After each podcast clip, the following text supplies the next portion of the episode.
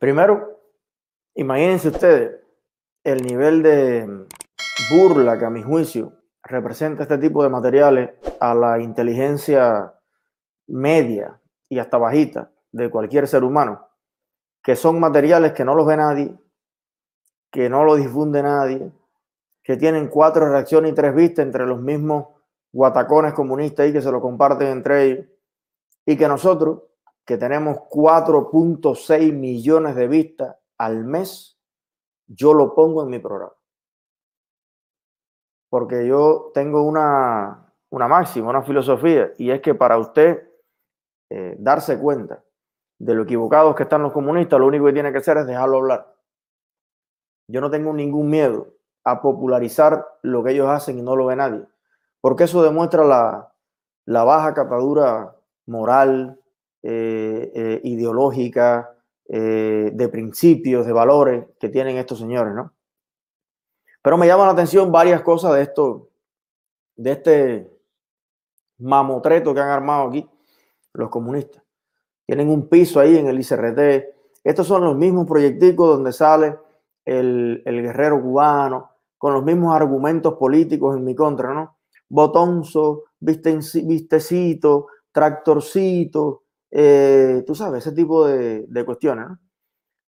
Pero me llama la atención que usen como arma mediática contra los que estamos contra la dictadura a personas que viven aquí en Miami. Especialmente al señor Ariel Mancebo, como se llama, ¿no? Que antes alguna vez escribió alguna trova, alguna canción contestataria y que honestamente parece que Trump le quitó la mujer o no sé, tiene un, tema, solamente yo he visto personas con tal nivel de, o sea, porque los, los trumpistas apoyan a Trump, pero hay algunos niveles de antitrumpismo que si tú le mides el, el ácido en vena. O sea, lo único que es más apasionado, fanático y, desmesurado que un trumpista es un antitrumpista. Los antitrumpistas son incontenibles, tienen incontinencia antitrumpista. Y este señor, fíjense ustedes al nivel que ha llegado, que ya no solamente es antitrumpista, es anti Eliezer Ávila, anti Otaola, anti Ultra, anti Chucho, anti San Martín, anti todo el mundo que pueda apoyar al presidente electo de este país hasta enero a ver qué pasa, que se llama Donald Trump. Y que ciertamente, como yo digo en el video y lo he afirmado muchas veces, no solo no lo ha hecho tan mal, sino que en gran parte de las cosas lo ha hecho muy bien. Pero me llama la atención esto y me gustaría que lo llamáramos producción. Intenta contactar al señor Ariel Mancebo muy respetuosamente. Eh, porque a mí me gustaría hacerle una pregunta. ¿Qué tú sientes con que la dictadura, para hacer materiales que ataquen a los disidentes, no cojan ya a Serrano, no tengan que coger ya a Rosa Miriam Elizalde, ni a Josuán, ni a la psicóloga millonaria, sino que te conviertan a ti en el protagonista de materiales de propaganda contra la oposición, desde Miami. Me gustaría preguntarle al señor Ariel Mancebo qué él cree de eso. Y no es el único. Hay algunas personas o sea, eh, este propio Alejandro Cruz, cada vez que tú estableces una discusión política con él que lo deja sin elemento de ningún tipo, enseguida viene a sacarte eh, lo que ha dicho Iliana de ti, lo que ha dicho no sé quién, lo que ha dicho no sé cuánto.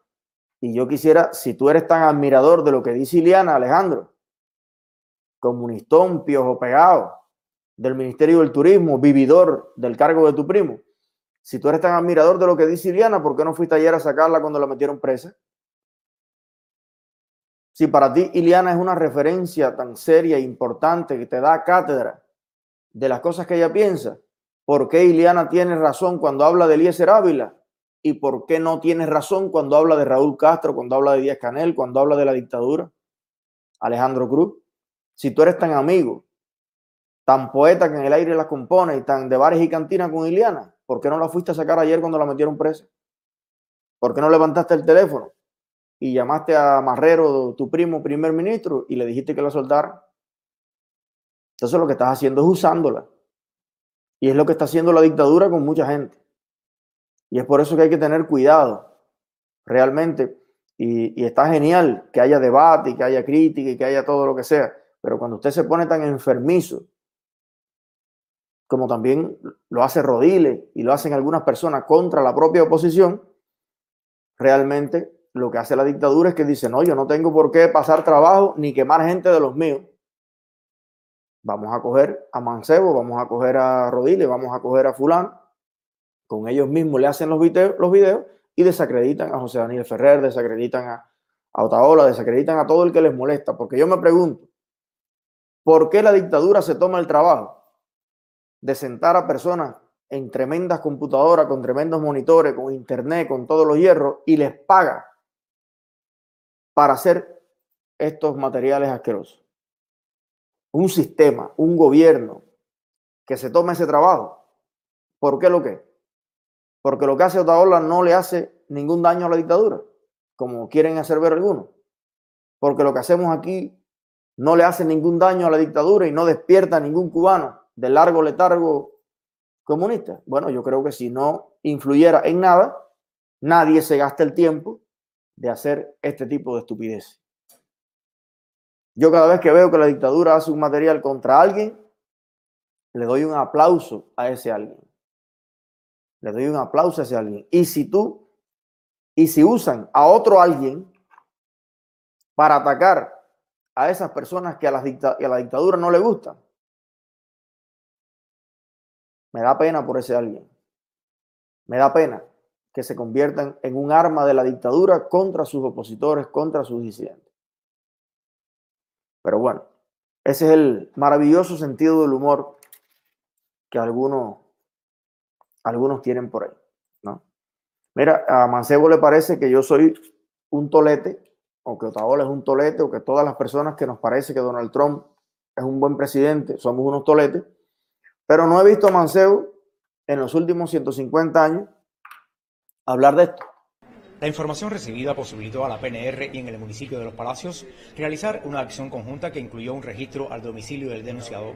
En dicha acción se le ocuparon diferentes bienes, entre ellos la cantidad de 1.250 sacos que contenían 62.850 botellas de puré de fabricación artesanal, actividad para la cual no poseía autorización legal. El acusado, que era usufructuario de la CCS, Manuel Ascunza. Mira, yo no veo a ninguna de estas personas con tanta voz, con tanta influencia que tienen, con tanto cariño, con tanto amor que le tienen a ese pueblo que ellos dicen que está empingado. A ellos les parece más lógico que el pueblo esté empingado con Donald Trump, que el pueblo esté empingado con Alejo Taola, que el pueblo, mira, como dice Mario Calleja, estamos, eh, eh, somos 70 millones de toletes. Porque acuérdate, acuérdate cuál es el discurso de ellos. Ellos se han leído todos los libros del mundo. Se leyeron la biblioteca de Alejandría antes de que desapareciera y los libros que estaban en la ciudad perdida esta del mar, ¿cómo es que se llama? La Atlántida, todos los libros, los libros del mundo que se han escrito desde que, desde que existe la literatura, se lo han leído ellos. Entonces, todo el que tiene otra visión de los problemas de Cuba, de Estados Unidos, es eso, es un tolete. ¿no? Entonces, bueno, yo no había escuchado a Mancebo, no he escuchado a, a ninguno de ellos, pues, enfrentar con la misma energía a estos que yo creo que sí son los toletes. Hay que ser bien tolete para ir a un campesino afiliado a una CCS que no tenía ni por qué estar afiliado a nada. Esa cooperativización forzosa es un toletazo. ¿Qué tan tolete puede ser que vayan ahí tantos inspectores, policías, personas quitándole miles de botellas de puré de fabricación artesanal? Ya no es que se robaron las latas de puré que se roban los dirigentes en los hoteles, las latas de Vitanova, las latas de todas las cosas que se roba la gente para el restaurante de, de Alex Castro. No, no, no. Puré artesanal, miles de horas, las viejas cubanas ahí tostándose el pelo, hirviendo tomate, y después ahí en una puretera y envasando purecito para, para poner la puré, para que haya puré todo el año, al menos en una pequeña comarca, en un pequeño pueblo. Y pudiera poner trillones de ejemplos que me parecen a mí tremendos toletes los que hacen este tipo de cosas, que están a puro tolete contra los cubanos, pero le parece a Ariel Mancebo y a otros fanáticos antitrumpistas de una cosa desesperante, el antitrumpismo de estas personas. Lo único peor que el, peor trumpista es eh, el nivel más bajo de antitrumpista. Aquello es otra liga, eso es otro level. Entonces, esa es una pregunta que a mí me gustaría que cada cubano se haga, porque ahora tú vas y le preguntas allí a este señor que le acaban de decomisar ese tomate y a las miles de personas que iban a poder comprar una botella de tomate, de puré de tomate, que ya está allí, que ya está hecho, que ya hay un trabajo que se ha hecho.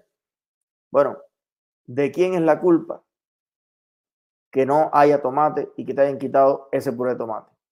¿De Donald Trump? Ni de Biden. La culpa es de Otaola, que en su programa denuncia todos los días estos abusos y estos maltratos. La culpa es mía. La culpa es de este tolete que está aquí. Que le hayan, que estén acabando con el pueblo de Cuba los comunistas.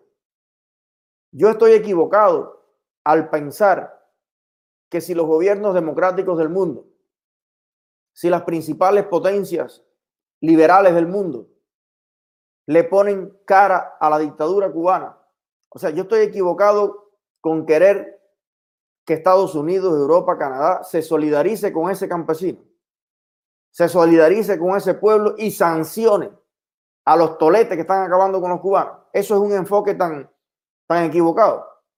Yo puedo entender que haya personas que lo vean desde una perspectiva diferente, con respeto, y digan, bueno, Eliezer, tiene, tiene sentido lo que estás diciendo. Si hay un, un grupo de generales comunistas que están acabando con el pueblo, tendría muchísimo sentido que Estados Unidos, México, Canadá, le quite las visas, las visas a gente, le congele los fondos, los millones de dólares que tienen en el exterior, le impida que se queden con los dólares que enviamos como resultado de nuestro trabajo aquí. Pero yo creo que, mira, si el, pueblo se hace esto diferente, qué sé yo, yo puedo establecer ese diálogo sin ningún problema. Yo he estado en, en otras perspectivas sobre ese asunto también y lo he dicho, he defendido mis ideas públicamente, pero usted declararle la guerra, como lo han hecho, a todos nosotros, y decir que el pueblo de Cuba nos desprecia y que no quiere saber de nosotros y que tiene tremendo empingue con nosotros, eso es, eso, eso es una estupidez. Eso es una estupidez. Si es que el mundo entero se entera de lo que le están haciendo al pueblo de Cuba gracias a nosotros.